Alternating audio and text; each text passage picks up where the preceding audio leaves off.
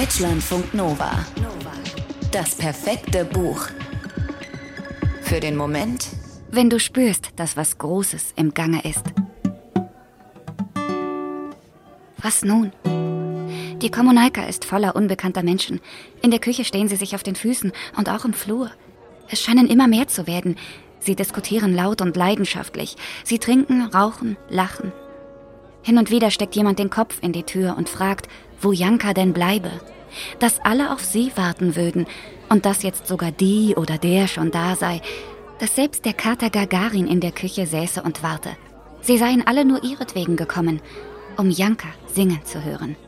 Und jedes Mal sagt Janka, gleich, ich komme gleich nach. Dann schließt sich die Tür und sie ist wieder für einen Moment allein, mehr oder weniger allein. In einer Kommunalka ist man nie allein. Immer kommt oder geht jemand. Immer sitzt gerade jemand auf dem Klo, in der Wanne oder am Küchentisch. Bad und Küche sind die Räume, die sich hier alle teilen. Janka teilt sich noch mehr. Sie lebt mit ihrer Tochter Kroschka, mit ihrer Mutter Maria und mit ihrer Großmutter Varvara in einem einzigen Zimmer. Ein Mädchen, drei Frauen, vier Generationen. Janka liebt sie, aber sie hat es so satt. In solchen Momenten wie jetzt, da denkt sie an ihren Vater, der sich einfach aus dem Staub und in die Taiga davongemacht hat. Er sei kein Mensch für die Stadt, zu laut, zu eng, zu wenig Freiheit.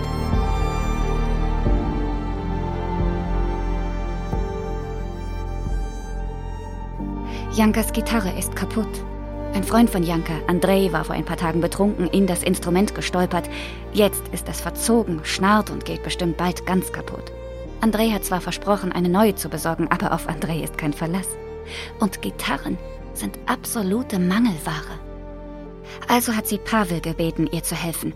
Pavel kriegt alles hin, nur ist er seit dem Mittag nicht mehr aufgetaucht. Und jetzt ist schon Abend.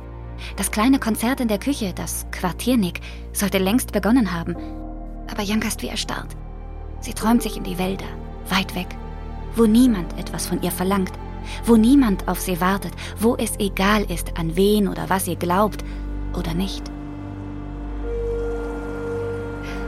Janka ist tatsächlich nicht allein mit ihrer Sehnsucht nach Unabhängigkeit. Sie spürt es vielleicht, aber sie weiß es noch nicht.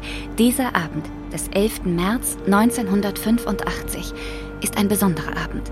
Er wird in die Geschichte ihres Heimatlandes eingehen, als der Anfang von einem Ende, als Wendepunkt, als der Tag, an dem Michael Gorbatschow Generalsekretär der KPDSU, der Kommunistischen Partei der Sowjetunion wird.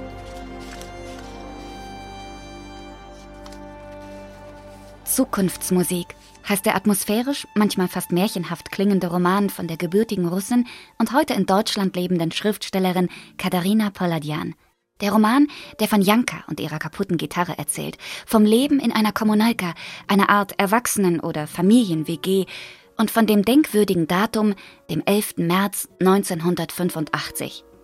Dieser Tag beginnt wie jeder andere für die Menschen, die sich vom Staat zusammengewürfelt Wohnraum teilen.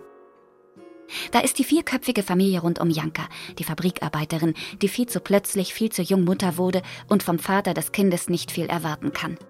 Sie kämpft mit der Enge und mit dem Gefühl, am falschen Ort zu sein. Da ist der verrückte Professor, der scheinbar nie oder sehr selten und dann unbemerkt sein Zimmer verlässt und bei seinen Experimenten seltsame Geräusche produziert. Da ist der staatstreue Wissenschaftler Matvey, der seine Ängste, seine Sehnsüchte und Hoffnungen, seine Erinnerungen und sogar Lieblingsgerüche in kleinen Schachteln aufbewahrt. An diesem Märztag läuft etwas gewaltig schief bei ihm auf der Arbeit. Ein Proband, ein junger Student, stirbt. Matvey macht sich schwere Vorwürfe. Er hätte es doch irgendwie verhindern müssen. Heimlich ist er in Jankas Mutter verliebt, in Maria, die in einem Museum für Naturkunde arbeitet und alte Exponate bewacht, für die sich niemand, nicht einmal der Direktor des Museums noch zu interessieren scheint. Maria nennt sie stehen gebliebene Gedanken. Maria mag den Elch, der ist frisch präpariert und wirkt noch sehr lebendig. Wenn sie ihn betrachtet, dann sieht sie nicht das, was tot ist, sie sieht, was lebt. Das macht ihr Hoffnung. Hoffnung darauf, dass morgen ein besserer Tag sein wird. Deutschlandfunk Nova. Das perfekte Buch.